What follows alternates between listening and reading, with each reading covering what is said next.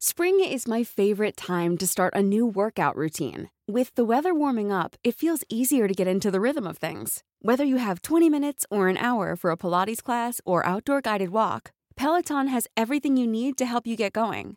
Get a head start on summer with Peloton at onepeloton.com. Te lo cuento, te lo cuento. Tu dosis diaria de noticias. Hola. Soy Pau Mendieta y aquí te va tu dosis diaria de noticias. ¿Te lo cuenta? Te lo cuento. Que sí, que no. Así están en el gobierno luego de que se hiciera público que un juez negó una orden de aprehensión contra Luis Videgaray. El lunes en la noche, Carlos Loret de Mola dijo que tenía documentos en los que se demostraba que un juez federal había rechazado una orden de aprehensión de la Fiscalía General de la República contra Luis Videgaray según los papeles, la FGR acusa al secretario de Hacienda y Relaciones Exteriores de Peña Nieto de delitos electorales, cohecho, asociación delictuosa y traición a la patria. Ayer en la mañana López Obrador dijo que tenía conocimiento de una solicitud en ese sentido, pero que efectivamente un juez había negado la petición porque no estaba bien integrada la averiguación.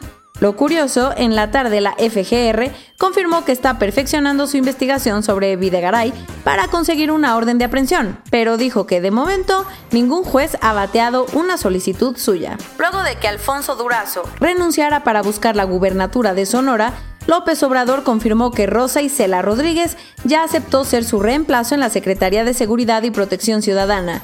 Eso sí, la actual coordinadora de puertos y Marina Mercante sigue luchando contra el coronavirus. Entonces AMLO le pidió al subsecretario Ricardo Mejía Verdeja que se quede como encargado del despacho en lo que se recupera. Y no creas que Durazo es el único que se fue buscando un hueso más grande, porque también renunciaron ocho delegados. Entre la pandemia y que su situación financiera ya estaba para llorar, Interjet la está pasando muy mal tanto que el fin de semana la línea aérea de la familia alemán tuvo que cancelar 50 vuelos. Como era de esperarse, esto enojó a los pasajeros afectados que presentaran una acción colectiva ante los tribunales y la Procuraduría Federal del Consumidor, Profeco, ya emitió una alerta formal contra Interjet. Pero no creas que ahí paran las broncas porque muchos empleados se manifestaron ayer exigiendo que les paguen lo que les deben. El Congreso de Puebla se puso del lado de la diversidad y ayer aprobó los matrimonios igualitarios en todo el estado con 31 votos a favor y 5 en contra. La medida vino después de que el gobernador Miguel Barbosa le dijera a los diputados locales que tenían la obligación de cambiar las leyes del estado para aprobar las uniones homosexuales porque en agosto de 2017 la Suprema Corte de Justicia de la Nación votó a favor del matrimonio gay en el estado. Con el voto, Puebla se convirtió en el estado número 19 en aprobar este tipo de matrimonios. Ayer te empezamos a contar sobre el atentado terrorista que ocurrió el lunes en Viena, pero con las horas salió más información al respecto. Por ejemplo, se confirmó la muerte de cuatro personas, así como que 22 personas resultaron heridas luego de que un joven de origen macedonio, que vivió toda su vida en Austria, abriera fuego en seis puntos del centro de Viena. El Estado Islámico se adjudicó el ataque, mientras que las autoridades detuvieron a 14 personas cercanas al atacante, que decía que era simpatizante de ISIS y fue abatido por la policía. Hace unos días, un tribunal constitucional de Polonia decidió prohibir el aborto si el feto venía con malformaciones, eliminando cualquier posibilidad de abortar en el país. Desde entonces, miles de mujeres han salido a las calles para protestar en las marchas más grandes que ha visto Polonia desde que cayó el comunismo en la década de los 90. La postura del gobierno, ayer ante el descontento, decidió retrasar la implementación de la medida para tomarse un tiempo para el diálogo y encontrar una nueva posición. La Marina de Sri Lanka y muchísimos voluntarios liberaron a más de 120 ballenas piloto que se quedaron atrapadas en la costa, en el mayor encallamiento de estos animales que se haya registrado en el país. Según las autoridades, tuvieron que usar embarcaciones de la patrulla costera para llevar a los enormes mamíferos a aguas profundas, uno por uno. La mala noticia, dos ballenas estaban tan lesionadas que murieron en las playas cerca de la capital, Colombo. Las causas de este suceso siguen siendo un misterio, con todo y que científicos llevan años investigándolo. Corona News Global. En el mundo. A nivel global, ya hay más de 47.320.000 casos y hasta ayer en la noche al menos 1.211.000 personas habían muerto.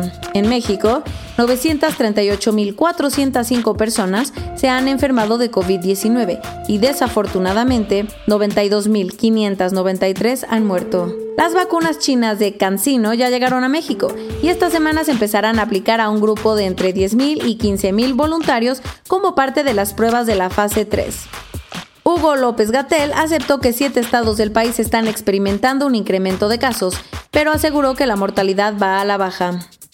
El miedo no anda en burro y como la Ciudad de México está cerca de regresar a semáforo rojo, en la última semana se aplicaron 42.360 pruebas gratuitas, la cifra más alta hasta el momento. Para que no haya bronca si una vacuna falla, ya hay 45 investigaciones en la fase de pruebas en humanos en todo el mundo. En Singapur obligarán a los niños mayores de 7 años a utilizar una aplicación del gobierno para rastrear todos sus contactos con la idea de que las escuelas puedan abrir. Con los nervios de punta. Los estadounidenses salieron a votar ayer en una de las elecciones más importantes de su historia, que se sigue peleando voto por voto. Vamos por el principio.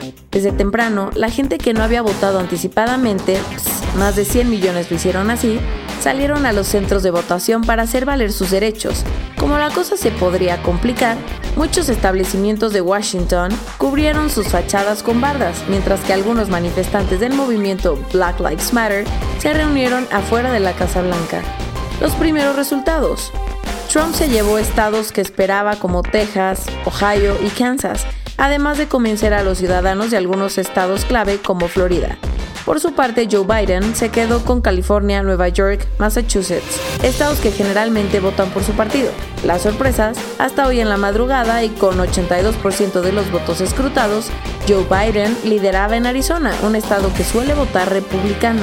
Lo que todavía no se define el conteo de votos sigue en lugares como Pensilvania, Georgia, Michigan y Wisconsin, que serán clave para determinar quién se convertirá en el próximo presidente de Estados Unidos. En total, estos cuatro estados otorgan 62 votos electorales, y como el ganador necesita al menos 270, son oro puro. ¿Cómo van los candidatos? Hasta las 5 de la mañana, Trump tenía 213 electores, mientras que Biden llegaba a los 227.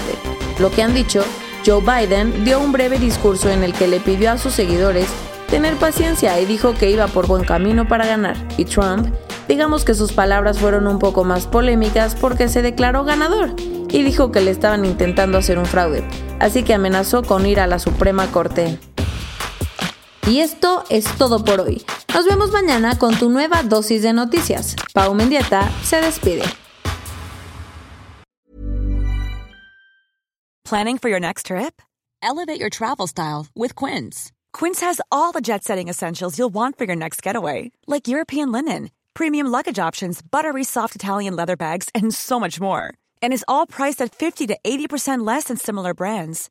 Plus, Quince only works with factories that use safe and ethical manufacturing practices. Pack your bags with high-quality essentials you'll be wearing for vacations to come with Quince. Go to quince.com slash pack for free shipping and 365-day returns.